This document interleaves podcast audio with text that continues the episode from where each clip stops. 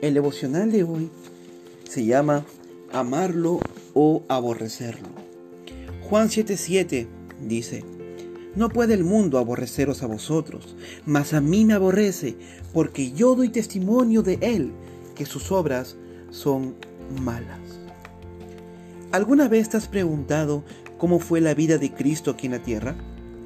De repente piensas que era un hombre amado, o de repente piensas que era un hombre de aprobación popular. O piensas que era un hombre que iba de acuerdo al gusto y al sentido común de la gente. Pues déjame decirte que todo el contrario, era alguien despreciado y aborrecido por este mundo. Fue traicionado por uno de sus apóstoles, Judas. Fue abandonado por sus discípulos en momentos más difíciles. Uno de sus mejores amigos le negó por miedo a ser apresado junto con él, Pedro. Sus familiares, sus hermanos, lo tenían como loco. En la cruz nadie lo acompañó sino solo unas pocas personas. Y aún hoy hay gente que le sigue aborreciendo y que nada quiere saber acerca de su persona. ¿Y sabes por qué? Porque Él siempre anunció a este mundo que sus obras son malas. Es decir, les hizo ver su pecado, su hipocresía, su miseria y estado de perdición eterna.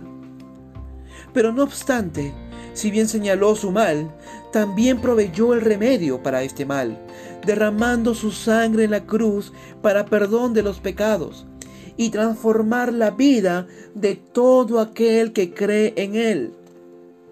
Estimado amigo y amiga, Jesucristo no solo fue hombre, sino Dios mismo encarnado. Te pregunto, ¿amas o aborreces de Cristo? No puedes ser imparcial en este asunto. Como hace dos mil años, Él señala hoy el mal de nuestro corazón, pero con una mirada de amor. Te muestra el pecado, me muestra mi pecado, nos muestra el pecado de nuestra alma pero con una mirada de compasión. Si decides amar a Cristo, tienes que entregarle tu vida y seguirle. Si deseas permanecer como hasta ahora, esto es sinónimo de aborrecimiento hacia Él. A lo largo de la historia, millones son los que aman y han entregado su corazón a Cristo, porque han entendido y aceptado su amor como Salvador. El mundo le aborrece a Cristo, pero Cristo le ama, nos ama. El mundo es indiferente, pero Él está siempre buscándonos para que seamos salvos a través de Él. Mi pregunta que te hago es, ¿qué harás con Cristo?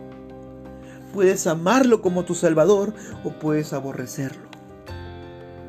Recuerda Juan 14, 21 y el que me ama será amado de mi Padre, y yo le amaré, y me manifestaré a él. Ama a Cristo, ven a Cristo.